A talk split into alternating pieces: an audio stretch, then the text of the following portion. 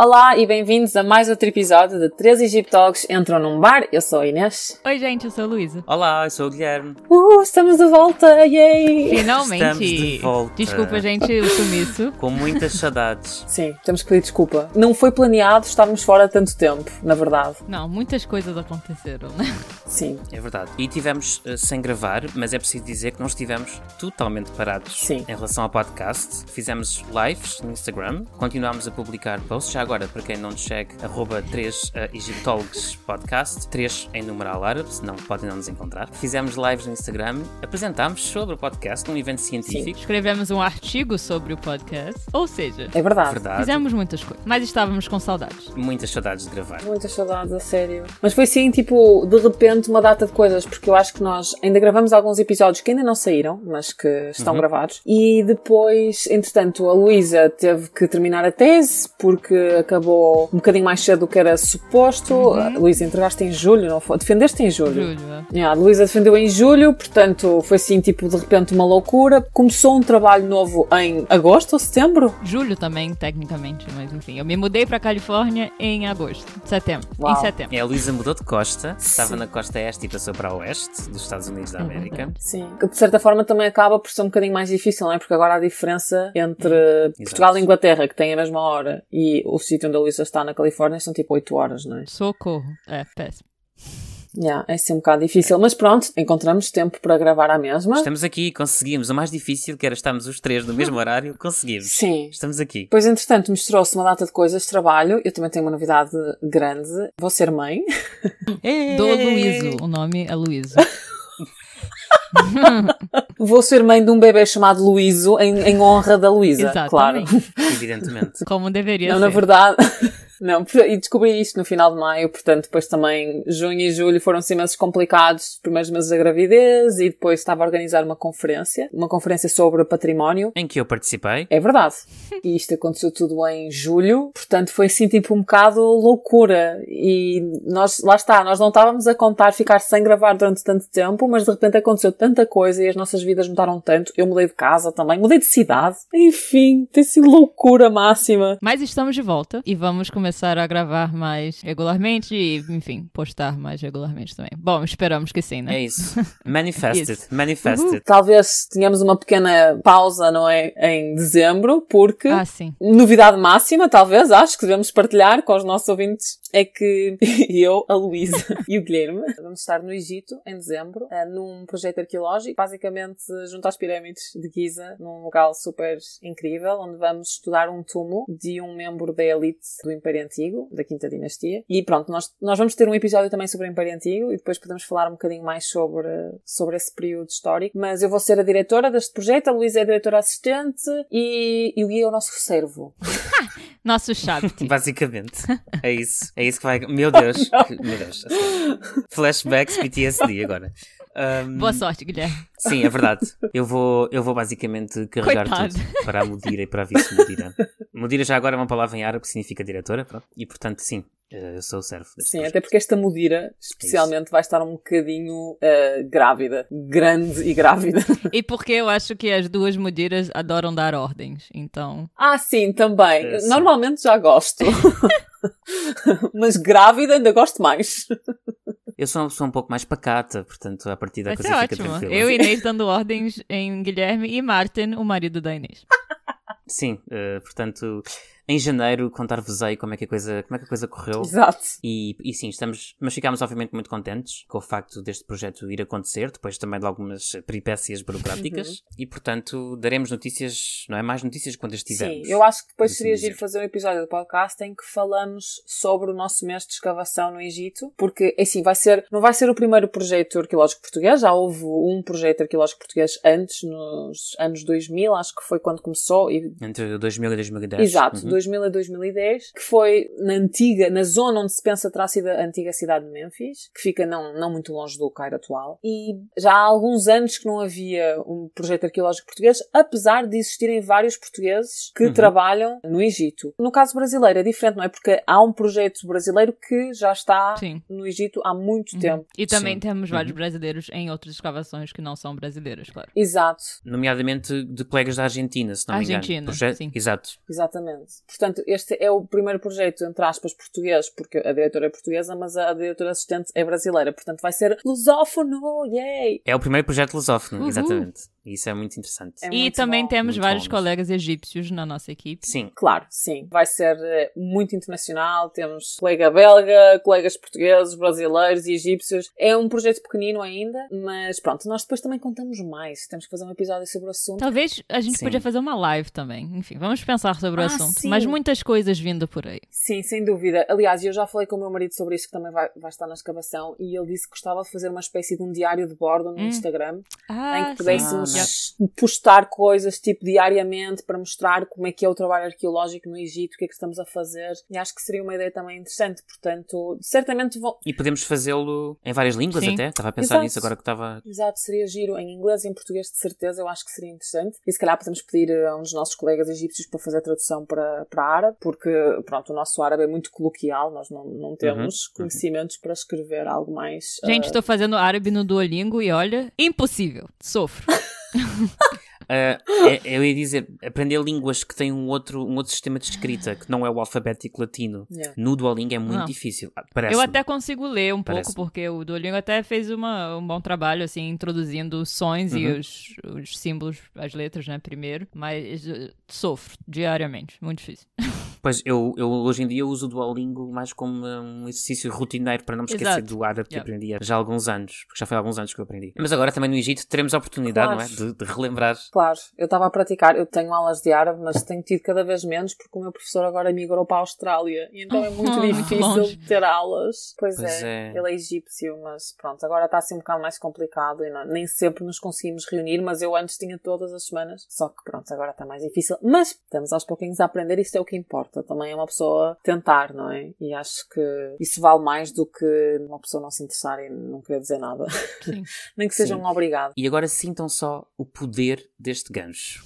Sabem quem também é egípcio? o autor que escreveu o livro que vamos discutir hoje. Sim, porque este nosso regresso à gravação é também um regresso ao nosso clube de leitura. Uhum. que vai agora na sua terceira iteração, ou no seu terceiro episódio, digamos, do Clube de Leitura. E vamos pela primeira vez, e é com muita satisfação que o digo, ler um autor egípcio, verdade. que era uma coisa que nós já queríamos fazer há algum tempo. E na verdade não é um autor qualquer, trata-se de Naguib Mahfouz, um escritor egípcio, que nasceu em 1911 e morreu em 2006, Uhum. se não me falha aqui a memória, que eu apontei as datas, mas agora não estou a olhar para as datas. Está certo. Porque estou a olhar para as minhas lindas colegas, portanto não estou a olhar para as datas. E portanto nasceu em 11, morreu em 2016, ah, desculpa, em 2006 dizia, e é até à data o único autor de língua árabe que venceu aquele que é considerado por muita gente o mais prestigiado prémio na, na área da literatura, o Nobel da Literatura. E estou mesmo a dizer que é o único porque nós estamos a gravar no dia a seguir à atribuição do prémio de 2023, que foi para o dramaturgo norueguês Jon Fossa. Peço desculpa aos nossos ouvintes noruegueses, meu norueguês Você não fala norueguês. Guilherme? não, na verdade, fala um bocadinho de sueco, vexame. portanto ajuda um bocadinho na é fonética, mentira? mas eh, Tá falando sério? não, não, é verdade. Entendo bastantes coisas de sueco porque eu vivi com suecos um ano e meio. Portanto, entendo assim. não esperava por essa. Guilherme é a cultura. Mas, mas Guilherme é cultura. Exatamente. Eu acho que isto devia ser um slogan para alguma coisa.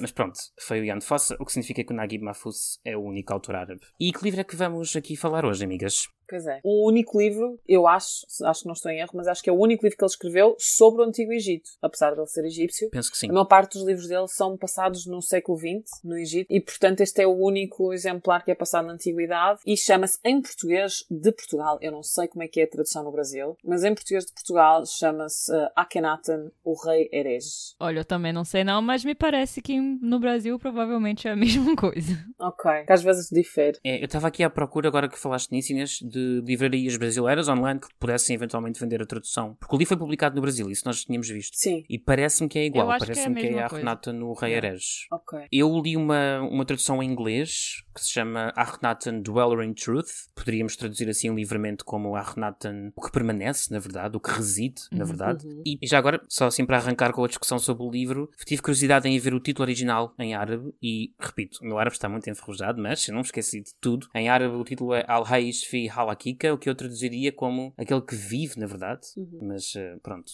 admito que posso ver traduções. O meu ponto é, parece mais próximo à tradução em inglês do que Sim. o título em português. Sim, sim, sim. O título em português já aponta para a ideia do rei herético do rei Eres, que é a Renatan, sobre o qual nós já fizemos um episódio, Uhum. sobre a Renatan e a Marna, e portanto, se eventualmente houver aqui alguma coisa que nós possamos dizer durante a discussão do livro que não vos faça sentido, ou que não entendam, ou que não se recordem, uma boa sugestão poderia ser, para além de ler toda a biografia que nós já recomendamos, ouvir o episódio sobre a Marna e a Renatan para recordar, porque vai ser importante talvez para a discussão sobre este livro. E esse é o episódio 9, Ok. para todos os interessados.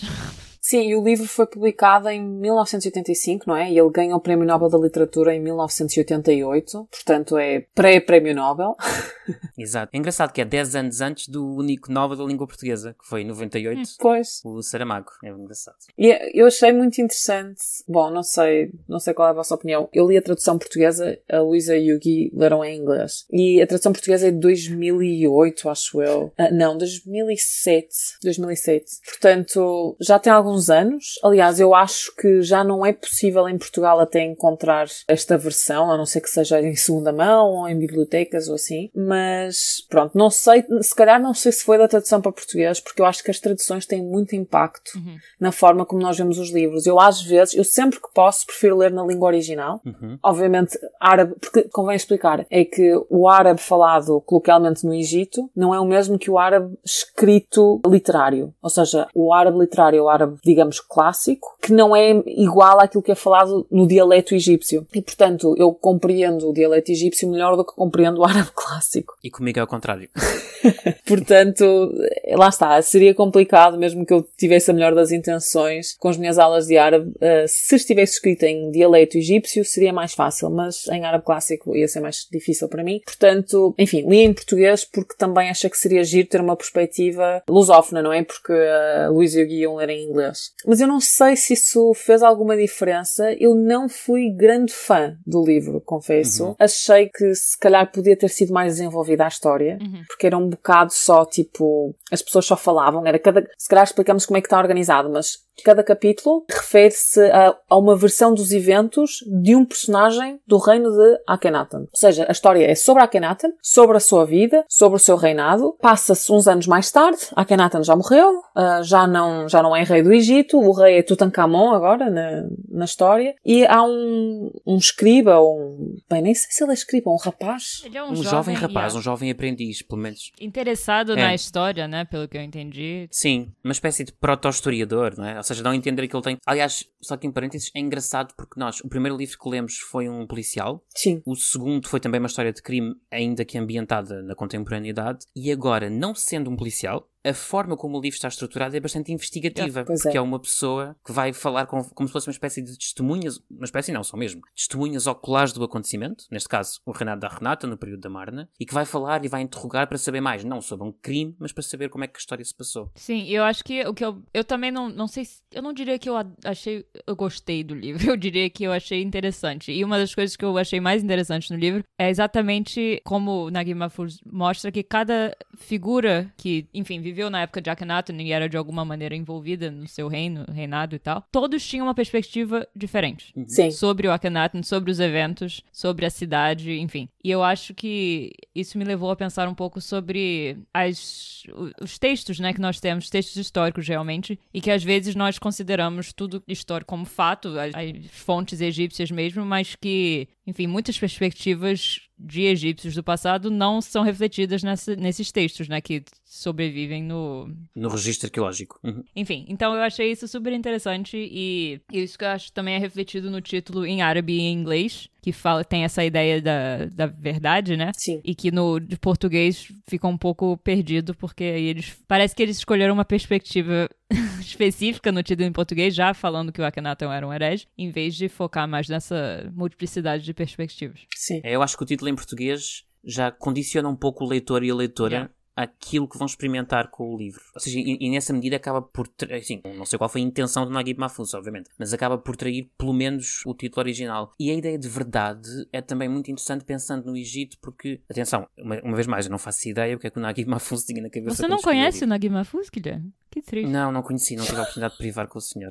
Não tive. Aliás, em 2006 eu era um jovem rapaz que andava por Lisboa, portanto não, não tive essa, essa oportunidade. Mas a ideia de verdade, eu não sei se ele pensou em Maat, mas pensou, Hum. que- porque verdade é uma das traduções possíveis para Maat. Há outras, equilíbrio, justiça, harmonia, paz social, enfim, há várias traduções possíveis. Uhum. Mas ele pensou nessa ideia, que é uma ideia tão egípcia, e, que, e do qual também já falámos muito aqui, não é? Este conceito que é também personificado numa deusa com asas, esta ideia da justiça, do equilíbrio, da verdade. O, o Naguib Mahfouz trazer esse conceito para o título, também para questionar, na realidade, qual é a verdade por trás destes acontecimentos. Esse duplo jogo, pelo menos eu, eu senti isso Sim. ao ler o livro, esse duplo jogo eu acho extremamente interessante. Eu tive, talvez, uma relação mais ambígua com o livro do que aquela que vocês estão a descrever, na medida em que eu não sei dizer se gostei ou não.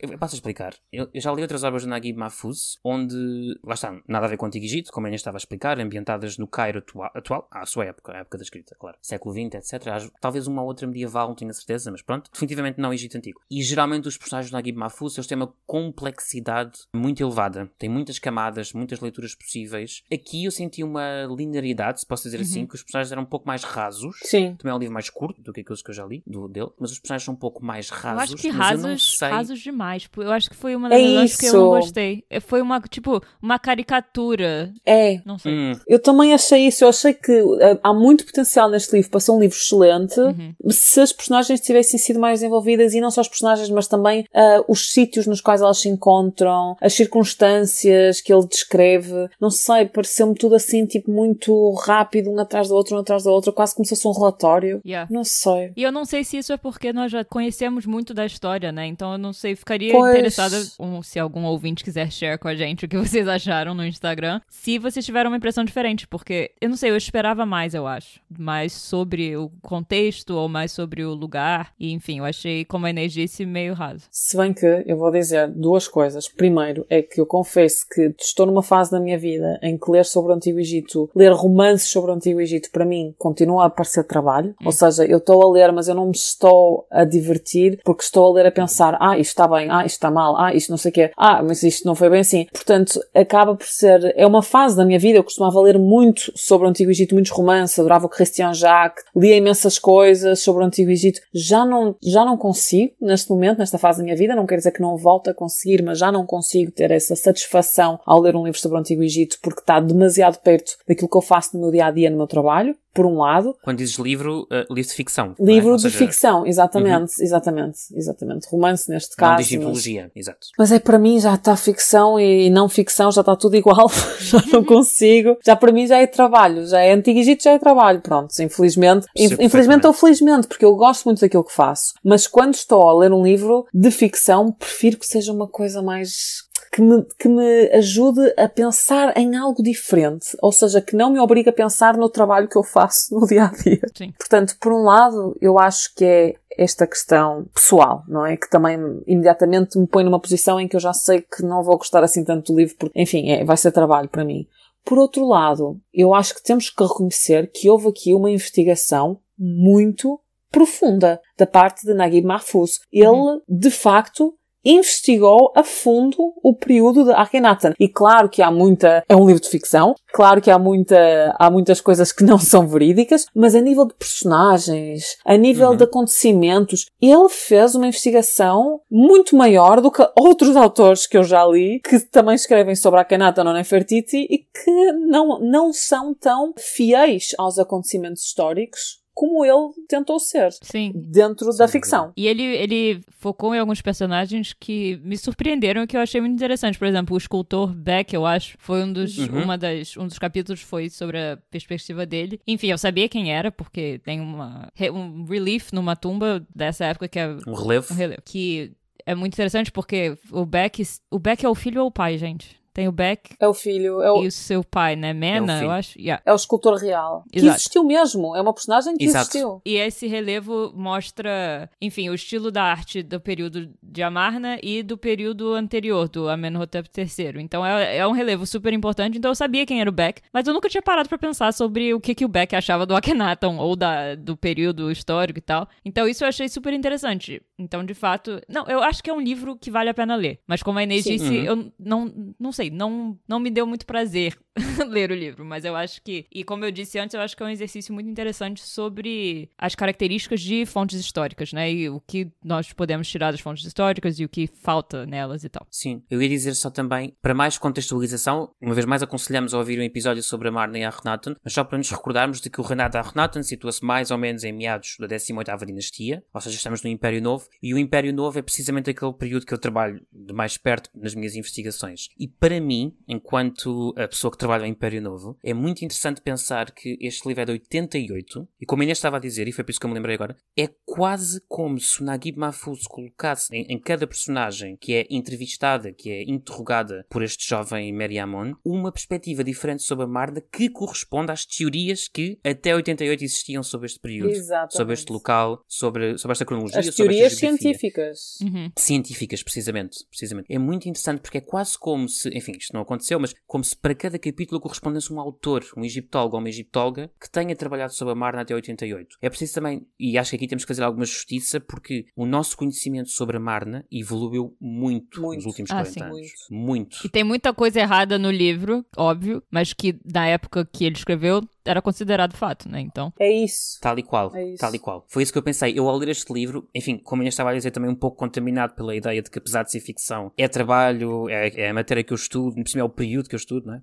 Mas ao ler este livro pensei, isto, isto corresponde aos artigos que eu li anteriores a 88, ou aos capítulos, ou às perspectivas. A Marne é um sítio que tem sido escavado, enfim, foi escavado logo no século, princípio do século XX, etc, mas depois tem sido, acho que sem interrupção, eu espero não, bem, talvez na pandemia tenha sido interrompido, claro, mas quase sem interrupção desde a década de 70, salvo erro, Uhum. por eh, Barry Camp, e portanto o nosso, Barry Camp e a sua equipa, como é evidente, e portanto o nosso conhecimento sobre este sítio arqueológico tem-se expandido muito nos últimos tempos. Portanto é natural que para nós, ao ler isto, ah, isto sabemos que não é assim, sabemos que não foi assim. Mas não deixa de ser impressionante que tenha sido feito esse trabalho por um romancista. Naguib Mahfouz não era um historiador, não era um Exatamente. arqueólogo, não era um egiptólogo, era um Sim. romancista, um dos maiores do mundo, como se diz, não é? E portanto não deixa de ser eh, bastante interessante que haja, que haja esse trabalho e também, retomando aquilo que estavas a dizer, Luísa, a ideia da crítica dos testemunhos, não é? Que é aquilo que nós fazemos com as fontes. Nós, estamos, nós somos treinados para ler uma fonte e para desconfiar dela, à partida. Uhum. Hum, quem é que diz isto? Uhum. E porquê é que diz isto? E de que lugar é que diz isto? E qual é o intuito por trás de quem diz isto? Qual era o fim? A quem se destinava? Como é que foi produzido? Por quem é que foi produzido? São tudo perguntas que nós fazemos ah, às fontes, não é? Sim. Claro. Até porque há um bocado aquela ideia de que as pessoas no passado eram menos complexas do que as Uhum. pessoas no presente. Uma ideia que às vezes vemos dentro da própria ciência, da própria investigação científica, Infelizmente. infelizmente, mas que também vemos muito em na cultura popular. E Uhum. isso deve-se em grande parte ao facto de nós termos fontes limitadas, reduzidas. Muitas vezes temos um texto que uma pessoa escreveu sobre um acontecimento e é só esta a perspectiva que temos. Não temos várias vozes a falar ao mesmo tempo. E eu acho que, como vocês já disseram neste livro, Nagui Mahfouz dá aquela perspectiva ou aquela ideia, não é, de que as pessoas sempre foram complexas e que não há uma única personagem que veja as coisas da mesma forma. Todas elas têm visões diferentes da mesma pessoa, do mesmo indivíduo, e conforme vamos lendo cada capítulo, vamos completando um bocadinho a nossa própria imagem de Akhenaten, e no final, o leitor ou a leitora vai ficar com uma ideia que ele próprio ou ela própria depois acabam por fazer, tirando as conclusões, não é, da leitura dos livros, não é? Porque o último capítulo é Nefertiti. Ah, como eu estava a dizer antes, o livro está dividido em capítulos, e cada capítulo é uma personagem que é entrevistada por este escriba, Meriamon, e ele, pronto, não se lá está, não há, não há muito, não há assim muito contexto, mas ele vem de Sais, que é uma cidade no Delta, no norte do Egito, e o pai dele também era um membro da elite e tinha vários contactos, e Meriamon está muito interessado neste período que aconteceu há vários anos, há décadas atrás, quando ele faz esta investigação, e com a ajuda do pai, ou seja, com uma carta, não é escrita pelo pai, abre-lhe muitas portas para ele conseguir entrevistar alguns dos personagens principais que fizeram parte desta aventura, não é? Deste período de, do reinado de Akhenaten. Algum, eu acho que a maior parte destes indivíduos que são entrevistados, ou seja, cada pessoa é um capítulo, corresponde a um capítulo. Temos o sumo sacerdote Damon, temos Ai, temos Tie, Tie, esposa de Ai, não Tie, rainha, porque ela Adoro. tinha falecido. Ah, sim. Bom, never mind. A tia rainha, sim, é incrível, mas esta tia era, era a esposa de Ai. Ai que depois vem a suceder Tutankhamon durante alguns anos. Mas temos Horemheb, temos o escultor Bek também, Horemheb, que acaba por ser monarca do Egito, depois de Tutankhamon, depois de Ai. Temos várias pessoas que estavam envolvidas, ligadas de forma até bastante íntima a Akhenaten, supostamente. E eu acho que a maioria delas existiu mesmo, eram figuras Sim. históricas. Eu até estava a pensar, atenção, eu já li o livro há algum tempo, como dissemos, temos que fazer uma pausa maior do que o esperado. Eu não, eu não me recordo assim, não me vem à cabeça nenhum dos entrevistados ou entrevistadas que não tenha existido efetivamente. Pois, eu não tenho bem Não, certeza. o porque eu- Meriamon, não. Até onde eu sei, né? Ah, sim. Mas... Não, por isso é que eu digo, dos Ah, entrevistados. sim, sim, sim. Não, acho que eu também acho. Bom, tive a impressão. Mas se calhar há, que- atenção, posso não me lembrar. Mas eu penso, olha, por exemplo, Binto, o médico, existiu, eu não, não conheço. Não, não sei. Os, Pois, também não sei. os é que eu não. Tem, tinha alguns que eu não conhecia, mas que não significa que não. Enfim, É não isso. existiam, né? O Toto, por exemplo, não sei. Bento não conhecia. E eu acho que o Maio também Eu não acho que conhecia.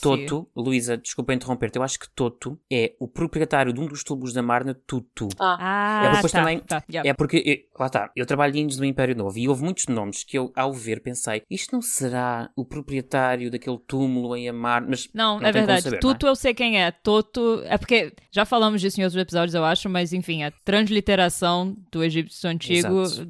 pode ser escrita em maneiras diferentes, né? Então isso pode ser uma, tra- uma transliteração mais antiga que mudou É já, ou enfim. claro. Até porque, repara, nós todos lemos uma tradução, o que significa que, imagina, enfim, em árabe, na verdade, pensando assim, o O, U, Yeah. não é? Depois na tradução para inglês, para português, eu não sei se na tradução em português aparece. Em português aparece Tutu. Ah, com U. Com um, pois. Pois. Que é mais, isso parecido, é mais parecido com o árabe. Pois, e com o egípcio? Exatamente. Portanto, co- como podem perceber, há aqui muita coisa que se perde nas traduções e também nas interpretações, digamos assim, dos próprios nomes dos personagens egípcios. Claro. Porque a sensação com que eu fiquei é que estes nomes que vão aparecendo, e atenção, eu posso estar muito enganado, mas pelo menos a sua grande maioria são proprietários de túmulos em Amarna. Pois, a, a minha questão era essa. Havia um ou outro que eu não tinha a certeza se eram figuras históricas, mas a grande maioria, sem Sim. dúvida, é. E pronto, confesso que se calhar deveríamos ter feito esta investigação, esta pesquisa que não fizemos porque somos pessoas péssimas. Não, estou a brincar. Tem sido, tem sido tudo, tem sido assim um bocadinho complicado estes últimos meses, como já explicamos, portanto não tivemos grande oportunidade de fazer uma investigação mais profunda, mas parece-me que a grande maioria, se não todos, estes indivíduos são figuras históricas. Algumas Exato. muito conhecidas, Sim. como Merirá. Merirá, de facto, era o, acho que foi o único até agora identificado sumo sacerdote da Ata, né? Sim, acho que sim. Uhum, exato. Portanto, talvez tenha sido mesmo o único, não é? Porque isto foi um, estamos a falar de um período que era 20 anos, o reinado de Sim. Akhenaten. Yeah. Portanto, talvez nem sequer tenha havido outro. Mas ele foi sumo sacerdote de Aton, de facto,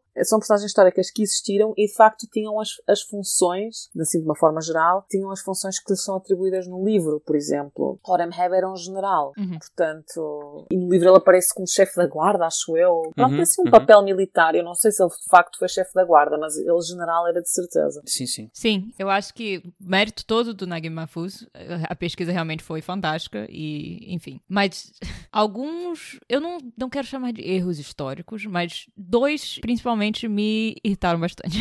eu acho que a gente podia falar, eu não, não sei se exatamente eu chamaria de erros, mas, e é porque eu não, enfim, agora eu não sei se naquela época essa era a perspectiva acadêmica, muito possível, mas o primeiro que eu acho, eu nunca li uma, eu acho que eu nunca li uma fonte histórica que falasse disso, mas que Nefertiti e Ti, ou seja, a esposa de Akhenaton e a mãe de Akhenaton, são extremamente vilificadas e eu acho, eu não consigo pensar em nenhuma fonte histórica que faça isso. E, enfim, é- parece que ele tirou isso do nada e pra mim tem uma talvez uma conexão com a vilificação de Cleópatra, que já falamos sobre isso aqui no, no podcast, eu acho. Já. Enfim, eu achei isso bizarro, então podemos falar mais disso se vocês quiserem. E a segunda é que todos, eu acho, não sei se todos, mas quase todos os personagens do livro descreviam Akhenaton como frágil, com uma aparência feminina, etc. E isso claramente é uma coisa que o Nagui Mahfouz tirou da arte egípcia dessa época, mas como já falamos no episódio sobre arte no podcast, a arte egípcia não era uma reflexão da realidade. Então, enfim, isso eu também achei estranhíssimo e não sei se naquela época essa era mainstream explicação acadêmica, que o Akhenaton era realmente tinha essa aparência, mas eu acho isso muito importante falar aqui também, porque sabemos que certamente não era o caso e que, enfim, tinha muito simbolismo envolvido na arte desse período e tal. Mas então, essas foram as duas coisas que eu realmente me irritaram quando eu tava lendo, e eu acho que isso talvez tenha afetado a, a minha opinião do livro. Uhum. Mas não sei se vocês também acharam irritantes e tal. Muito. Eu achei muito porque o livro acaba por. Eh, isto, se calhar, é a própria perspectiva do autor. Pois é. Okay? Eu fiquei com essa impressão, mas. Temos que inserir Naguib Mahfouz no século XX no Egito, enquanto homem. E eu acho que às vezes há um bocado uma descrição da corte egípcia e do Antigo Egito e das práticas no Antigo Egito quase como se fosse uma corte, sei lá, do Império Otomano. Hum. Uhum. O harém. Sim. Todas essas ideias que nós sabemos não correspondem à realidade egípcia, pelo menos não correspondem àquilo que as fontes nos dizem. E não sei, eu fiquei assim um bocado com uma ideia de que algumas coisas irritantes no livro, irritantes para mim, talvez fossem um pouco mais a visão do próprio autor e não necessariamente.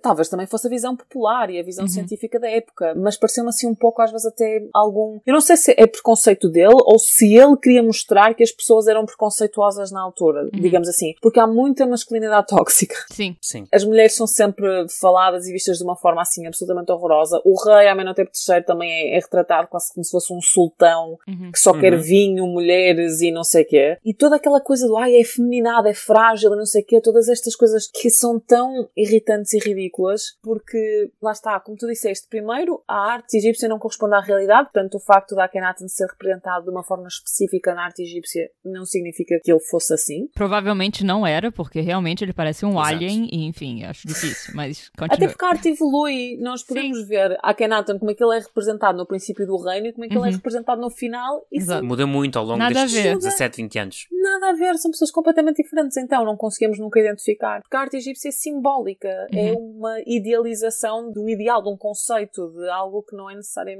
a verdade tal como ela é ou tal como nós a entendemos. Bem, de qualquer forma, concordo contigo, isso é um bocado irritante, mas eu fiquei na dúvida se de facto não estamos a falar dos anos 80, estamos a falar Egito, estamos a falar de uma pessoa que não é necessariamente um cientista, apesar de ter feito uma investigação muito, muito detalhada. Uhum. E se uhum. calhar a forma dele escrever não tem necessariamente que refletir os seus valores ou as suas crenças, mas pode ser a forma dele, pronto, querer desenvolver a intriga ou querer desenvolver uhum. o enredo, não é? Mas há muito aquela ideia do Oremheb, general, homem forte, machão, macho, poderoso, e ai, Akhenaten tem uma, um ar meio feminino, meio frágil, é um intelectual e não sei o quê. Uhum. Que é assim uma coisa, o que é? Mas uma pessoa não pode ser eh, forte e intelectual também?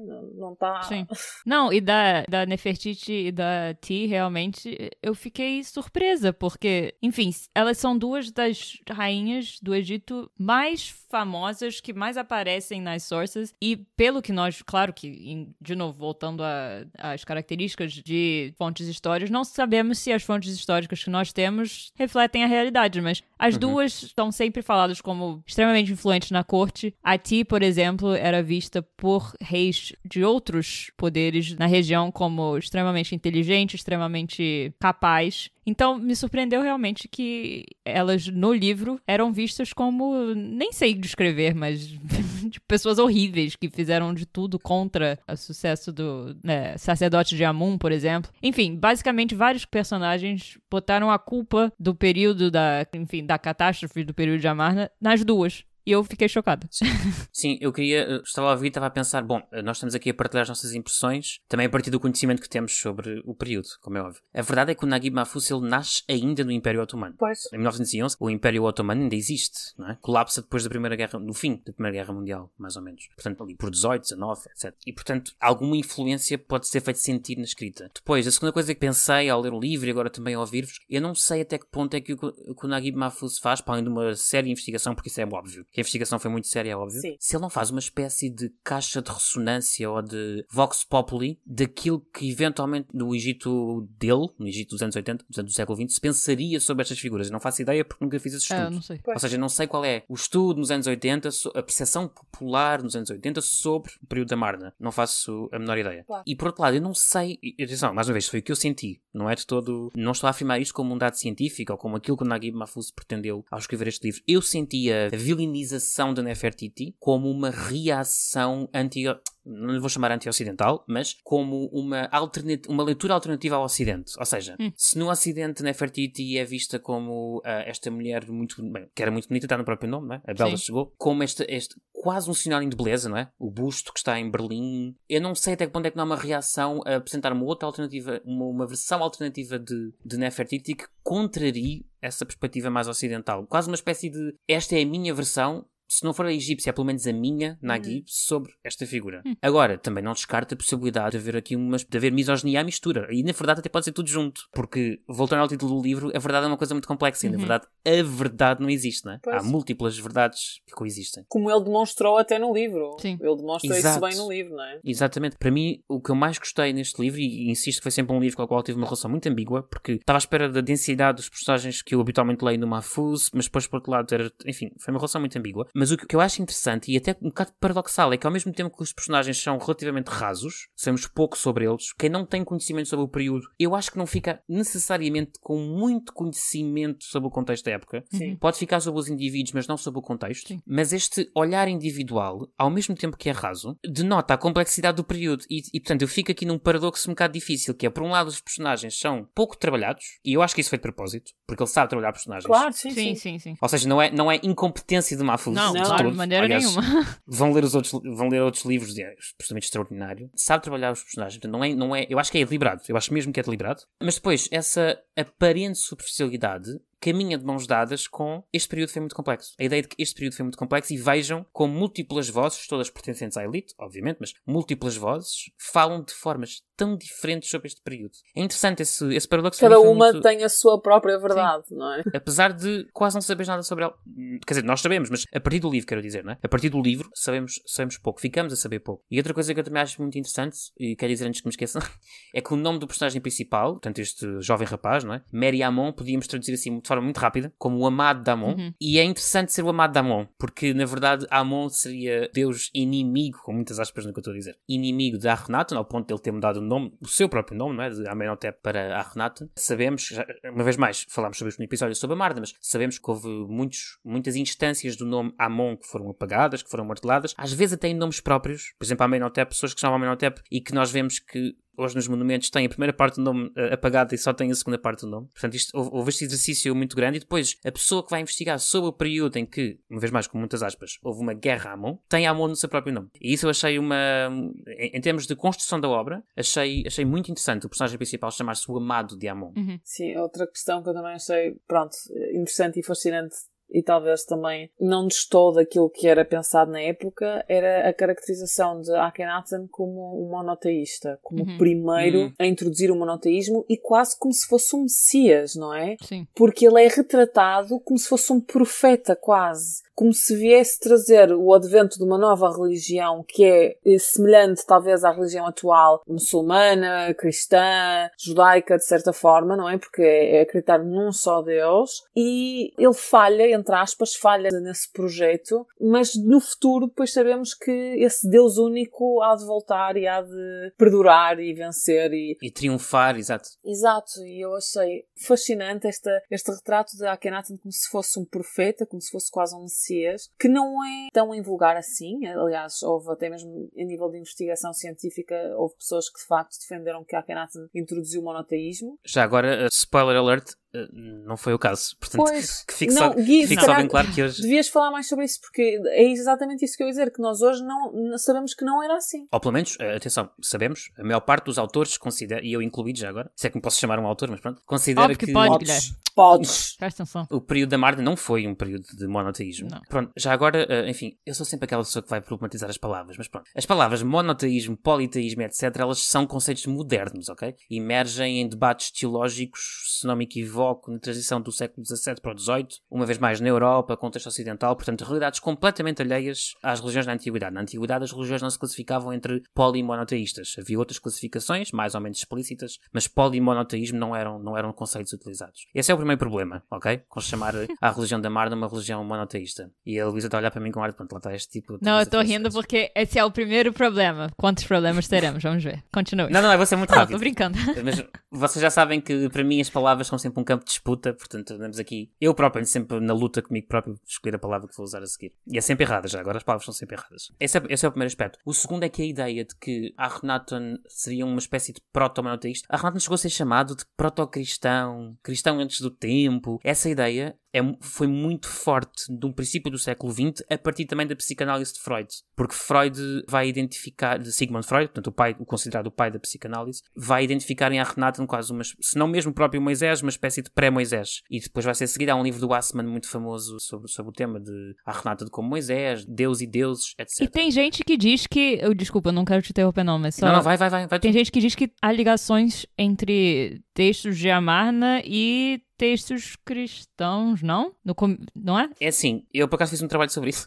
Claro. De facto, é assim, lendo o chamado Grande Inatom, uhum. que é uma composição que foi gravada no túmulo de Ai, que é um, um hino com várias colunas, é um hino muito extenso, e de facto, lendo esse hino ao lado do Salmo 104, por exemplo, do Salmo 104 bíblico, há semelhanças temáticas uhum. a assinalar. O que não quer dizer, é muito diferente dizer isto, de dizer que um é que um decorre do outro. Claro, claro. Até porque temos que imaginar que as ideias nesta área do norte da África, da Ásia Ocidental, elas circulam, circulam no tempo, circulam no espaço, o que não quer dizer que se influenciem mutuamente, ok? Temos de ter sempre muito cuidado quando dizemos que uma coisa decorre da outra. Não, claro, mas o que eu quis dizer é que contribui para essa perspectiva, né? Isso, Exatamente. E, portanto, há toda esta, esta especulação em torno de, de, do monoteísmo marniano, quando, na realidade, a tese com a qual eu hoje em dia tendo a concordar mais, e que é defendida pela maior parte dos autores, é que houve uma espécie de enoteísmo, outro ter, termo que não existia na altura do Antigo Egito. Portanto, ele também é problemático, obviamente, mas o, o enoteísmo refere-se digamos, à valorização, ou se quiserem, ao favorecimento de uma divindade em detrimento das outras. Ou seja, enquanto que o monoteísmo diz há um único Deus, apenas este, uhum. e temos como expressão, como eu estava a dizer, expressão totalmente acabada do monoteísmo, as chamadas religiões do livro, portanto, se quisermos ir cronologicamente, o judaísmo, o cristianismo e o islão. O enoteísmo que diz é há um Deus mais importante, mas os outros continuam a existir. Hum. Ou seja, não é, o enoteísmo não pressupõe uma negação de outras divindades. Eu acho que a Marna foi mais próximo do enoteísmo do que do monoteísmo e esse enoteísmo só se limitou às elites. Sim. Família real e eventualmente algumas pessoas à volta, não é? Eu não acho, daquilo, atenção, daquilo que eu estudei, daquilo que tenho vindo a estudar, posso estar, e, e daqui a 10 anos posso estar a morder a língua porque, meu Deus, pronto.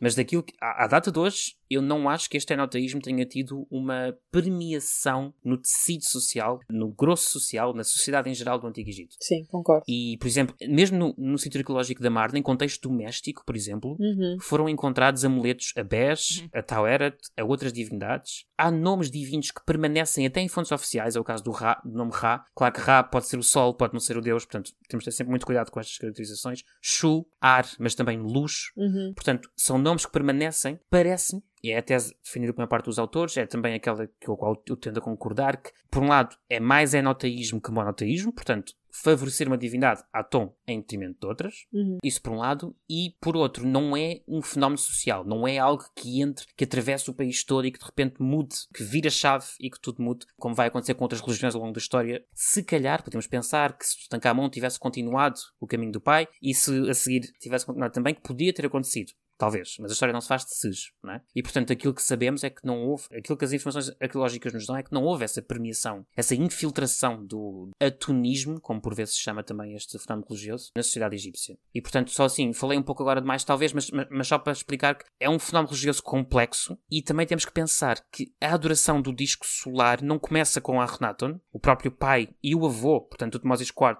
ou Tutmés IV, e Amenhotep III já tinham começado esse processo. Sim. E na verdade o que nós vemos nas fontes religiosas é que ele se vai extremando. Uhum. Ele, ele, vai, ele vai progressivamente radicalizando. Até que chega a Renato em ter uma espécie de explosão, explosão tecnológica quase. Tecnológica na medida em que há um investimento efetivo, não é? Constroem-se coisas, apagam-se outras, martelam-se eh, monumentos. Portanto, há aí uma espécie de uma explosão que foi por muita gente mal recebida, porque se assim não tivesse sido, não se teria tentado reverter a situação tão depressa. Claro. Sim. Portanto, não sei. Mas há, há, insisto, há muitas dúvidas sobre o assunto, mas é aqui que mais ou menos nos situamos em termos de conhecimento egiptológico. Sim, isso foi uma das coisas que eu não tenho certeza se era o pensamento científico em 1985 ou se é algo que Nagi Mafu simplesmente adicionou no seu livro, mas é questão do Amenhotep III não estar interessado no Atom. É. Amenhotep III foi um dos maiores proponentes do Atom. Totalmente Totalmente, e, E, até há quem defenda que ele se tornou no próprio Aton Ou seja, que Uhum. isso há toda uma teoria da conspiração. Não, é uma teoria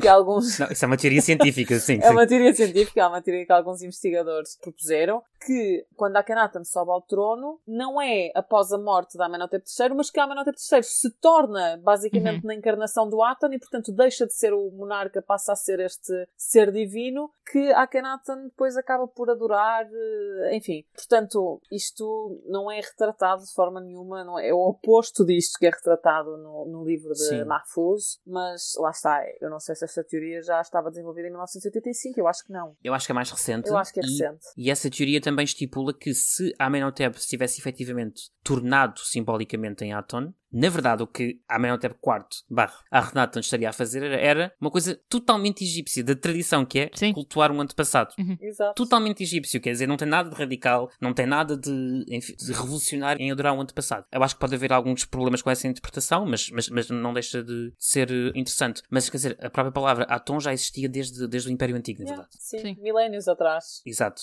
Convenhamos que o, enfim, Akhenaton continua sendo radical em algumas maneiras, claro, mas não quer dizer que ele que inventou o Aten, né? Exato. Sem dúvida. Exato, ele, ele leva a Aten a outro estatuto. Bem, é, é claro que a ideia de transladar, de construir uma nova cidade, transladar a capital, é uma ideia radical. Sim. Sim, sim. Indiscutivelmente, não é? E apagar o Amun não quer de dizer- templos, etc. Exato. etc, yeah. O que não quer dizer que na sua radicalidade não faça sentido no contexto histórico da nova teologia solar. Sim. Ou seja, com uma valorização acrescente do astro solar como divindade suprema. Eu acho que faz todo o sentido, na Não, realidade. sem dúvida. Agora, se calhar foi um, um extremar, um radicalizar da situação que acabou por ser excessivo, ou que acabou por ser entendido como excessivo. Talvez, não sabemos, não é? É difícil dizer o que é que as pessoas sentiram, obviamente. Claro. Ah, mas mas talvez, talvez isso tenha acontecido. E como nos mostrou Mahfouz, uh, diferentes pessoas sentiram coisas diferentes, não é? Sim. Cada pessoa vive na sua, na sua versão da verdade. Sim, e é interessante falares agora outra vez em verdade. Eu estive a ler assim muito rapidamente. Tu comentaste que foi em 2007, não foi? Que foi publicado o livro em Portugal, ou pelo menos a tradução que A tu tens. tradução que eu tenho é 2007, sim. Eu descobri um artigo do Público de 2007, no arquivo do Público, porque tive alguma curiosidade para ver como é que isto foi, como é que foi a reação em Portugal. Pô, desculpa, Gui. Diz diz, diz diz, aqui, primeira edição, novembro de 2007. Portanto, se calhar foi mesmo quando o livro foi à estampa em Portugal, apesar de ter sido publicado 20 e tal anos antes no Egito. E então, eu descobri um, um artigo do público no arquivo, no arquivo do público, de 2007, em que se dizia, mas atenção, eu não tenho como comprovar isto, portanto, pelo preço que paguei é o preço que estou a vender, ok? em que o autor, o autor, um autor iraquiano, o tradutor, desculpem, o tradutor que é iraquiano, que traduziu o livro de árabe para português, disse à editora que não queria que o título fosse O Rei Herege Hum. e que terá proposto um outro título. Se é verdade ou não, eu não sei, mas é muito interessante porque, de facto, reparem, para voltar ao início desta conversa, o Rei Herege está a condicionar, a impingir, a impingir quase ao leitor uma única perspectiva do livro. Sim. Uhum. O livro usa a palavra herege para descrever a Renata? Usa. Na boca de personagens, Sim. obviamente, usa. Mas não usa só essa E palavra. não usa na boca de todos, porque nem todos achavam que ele Exato. era um herege. Completamente, mas eu, eu acho mesmo que isto foi. Pá, agora vou dizer mal da editora, pronto, desculpem. Mas isto foi só para vender. Porque mesmo a capa, a capa do, da versão portuguesa, Pirâmides. são pirâmides. Não tem nada a ver com Clássico. a Akhenaten. Clássico. O Akhenaten nunca construiu uma pirâmide na sua vida, nem nunca mandou construir. As pirâmides foram construídas milénios antes do Akhenaten sequer existir e, portanto, não tem nada a ver a bota com a perdigota, como nós dizemos aqui em Portugal. E Inês também é cultura, gente, aprendendo expressões portuguesas. cultura, Inês é cultura popular, ok? Exato. Continue, desculpa. Guia é cultura, Inês é cultura popular. Ah, não, não.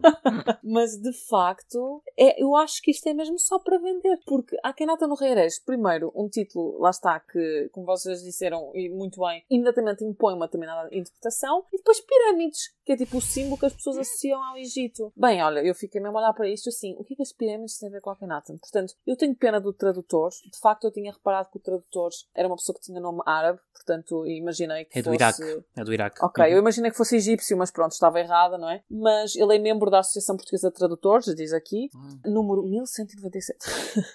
e até tem, até tem um e-mail dele de- em 2007, agora já não sei se está ativo. Mas de qualquer forma, sim, eu fiquei mesmo com essa impressão de género, de onde é que surgiu este título que não tem nada a ver com o original? Eu acho que é devido a, enfim, cultura popular, como Inês, cultura popular. E a, a, a ideia que nós temos, bom, não nós, né, que a cultura popular tem do Egito Antigo. Akhenaton igual a herege, Egito igual a pirâmides, né? Basicamente é, isso. É isso. É, só mesmo para vender. É, joga com uma série de, de estereótipos não é? associados à figura, ao Egito. Por acaso, Luís, eu não sei se nós temos a mesma edição. A minha é esta que tem o busto de. em termos de capa de ilustração. Pois, ok. Igual. ok. Igual. Também não sei se houve mais, estou para aqui dizer que é. Se calhar só houve uma, portanto só podíamos ter a mesma, não sei. Mas, mas tem o, o busto de Akhenaton, portanto, em termos ilustrativos, eu diria que está, que está adequado. Sim, em inglês acho que de uma forma geral, tanto a tradução do título como a capa estão bem mais fiéis ao original. Se bem que eu estive a ver a capa original de 1985 e está Ah, muito gira. ver? Pessoal, e vamos pôr no Instagram porque não tem nada a ver com nada.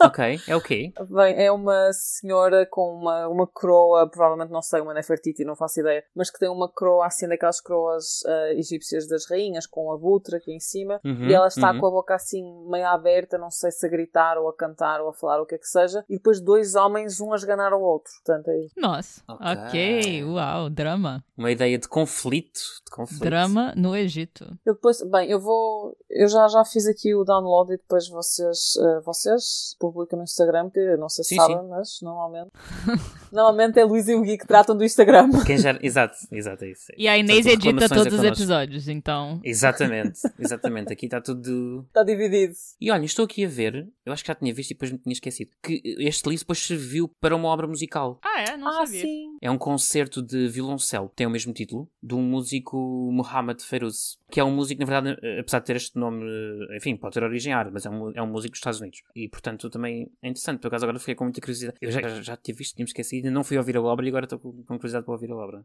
Bom, e, inevitavelmente, sobre a Renata, eu vou sempre falar da ópera do Philip Glass. Se puderem ouvir, eu adoro, é uma das minhas óperas preferidas e, portanto, já tive a oportunidade de ver ao vivo. Foi um dos momentos altos da minha vida, claramente, aqui em Londres, quando fui com, com o meu marido e com uma grande amiga nossa à ópera ver, ver o Renata, finalmente. E, portanto, enfim, esta figura inspirou inúmeros livros, inúmeras óperas, outro tipo de representações, artes plásticas também, coreografias, etc. Sim. Incluindo, incluindo este livro que aqui hoje discutimos. E dito isto, eu acho que vale a pena também mencionar que este não foi o meu livro preferido de Nagui Mahfouz, mas ele tem outros super interessantes. E alguns deles ainda estão em circulação em português, em Portugal. Uhum. Não sei, não sei o caso no Brasil, mas em Portugal. Por exemplo, a trilogia do Cairo, Uhum. eu acho que ainda está à venda, ainda está em circulação. Portanto, se tiverem a oportunidade de ler outros livros de Nagui Mahfouz, por favor, não percam essa oportunidade, porque ele é mesmo um autor excelente. Eu acho que este livro não lhe faz jus e é assim muito diferente da obra dele normal. E pronto, é assim, não foi o meu preferido, mas lá está. Eu também, para mim, isto é um bocado de trabalho, não é tanto diversão. Eu gosto muito mais de outras obras dele do que desta. Esta não foi particularmente Uhum. para mim o auge do Mahfouz, mas, mas pronto, também achei por outro lado que trazia uma perspectiva interessante e gostei de ter esta discussão convosco. Sim, eu acho que inclusive no futuro podemos ler outros livros dele que não têm nada a ver com o Antigo Egito, mas que eu acho importante também falarmos sobre a cultura do Egito moderno, né? Então acho que pode, podemos dúvida. escolher algum outro Sim, acho uma investir ótima nisso. ideia. Sim, sim. E acima de tudo, para nós, já dissemos esta ideia, mas é importante vincá-la, a importância também de lermos autores egípcios aqui no Clube de Leitura. Sim. E portanto, se porventura conhecerem algum outro autor egípcio, infelizmente muitos deles não são traduzidos para a língua portuguesa, Esse é o problema. mas se porventura conhecerem outro, outra obra que seja ambientada no Antigo Egito e que seja, que seja da autoria de um autor egípcio ou árabe, podemos alargar também de um, de um autor do, do mundo árabe, eh, por favor indiquem-nos no Instagram ou por e-mail que teríamos todo o gosto em continuar a ler. Nós dizemos que isto é trabalho, mas o Clube de Leitura vai continuar, portanto nós, Claro. nós continuaremos a ler continuaremos a ler livros sobre o Antigo Egito, sobre egiptologia, sobre arqueologia, etc. Claro. Continuaremos a ler livros sobre esse assunto e com todo o gosto, Sem dúvida. apesar de ser trabalho. Apesar de ser trabalho, sim. É, Mas é um trabalho que nós gostamos, pronto. Sim. Exatamente, exatamente. Mas eu até diria que se calhar até podemos alargar para um autor africano, não é? Porque eu até Uhum. gostaria de Sim, pensar sim, sim. noutras perspectivas sobre o Antigo É Egito verdade. de outros pontos da África. Seria interessante também abrir essa. Enfim, nós não temos agora um livro planeado para lermos ah, na altura do Natal. Vai ser difícil até porque, em princípio, estaremos no Egito o tempo todo. Portanto, não sei se conseguiremos ter um clube de leitura antes do próximo verão, na verdade. Podemos ler o livro, talvez, e gravar em- depois em algum momento. Mas enfim, vamos avisar. Nós avisaremos, porque neste momento ainda não temos um livro definido. Estamos a aceitar sugestões, portanto, se Uhum. tiverem alguma Exato. sugestão de livro para lermos no Clube de Leitura, por favor, mandem-nos e-mail, falem connosco no Instagram, porque de facto, pronto, eh, seria giro também ter essa participação, não é? E sentir que, que os nossos ouvintes também estão a escolher aquilo que nós vamos Sim, ler. sem dúvida. Como já fizemos uma vez, não é? Sim, o livro Egyptian Cross Mystery, como dissemos, foi sugestão. Exato. É verdade. Pronto, portanto, acho que se calhar havia muito mais para dizer, não é? Mas, mas se calhar ficamos por aqui porque também é um livro, é um livro pequenino, Sim. um livro Uhum. curtinho. E atenção, porque esta conversa pode continuar através de e-mails e de- das, das nossas redes sociais. Este é o momento em que eu digo que nos podem seguir no Instagram, arroba 3 Podcast. Lembrando que o 3 é em numeral árabe, precisamente. Portanto, para nos conseguirem encontrar. Podem também escrever-nos para o endereço podcast.egiptologia.gmail.com E eh, já sabem que nós gostamos sempre muito de contar com o vosso feedback, mas também com as vossas avaliações. Portanto, por favor, pedimos, sobretudo estamos há muitos meses sem publicar. Portanto, precisamos muito da vossa colaboração. Vão ao Spotify avaliar com 5 estrelas, no Apple Podcast também com 5 estrelas e um comentário. Vá, se puder assim conter um elogio, nós agradecemos. Ah, e noutras plataformas que eu eventualmente não conheça, mas que vocês, mas que sejam os vossos habituais albergadores de podcast, por favor, espalhem estrelas, comentários, eh, máxima pontuação, seja qual for a iconografia da pontuação, estrelas, bolinhas, traços, não sei, mas eh, deem-nos uma avaliação positiva, nós contamos convosco e uma, uma vez mais agradecemos muito continuarem desse lado, porque mesmo nestes meses em que não publicámos, continuamos a ter ouvintes. Sim. Isso é importante para nós. Temos ouvintes, temos pessoas na live, temos pessoas a reagir às publicações do no Instagram e é, é algo que nos deixa muito felizes e nós gostamos muito de contar com o vosso feedback, com as críticas, com as sugestões, com as opiniões sobre o podcast, como é que podemos melhorar, etc. E fiquem atentos e atentas porque novidades virão por aí. Sim. Ah, já tinha saudades. Ah. Eu também. Pronto, amigos, beijinhos. Vemo-nos na próxima vez. Ou ouvimos, falamos da próxima vez. Tchau, Tchau. até à próxima. tchau, tchau.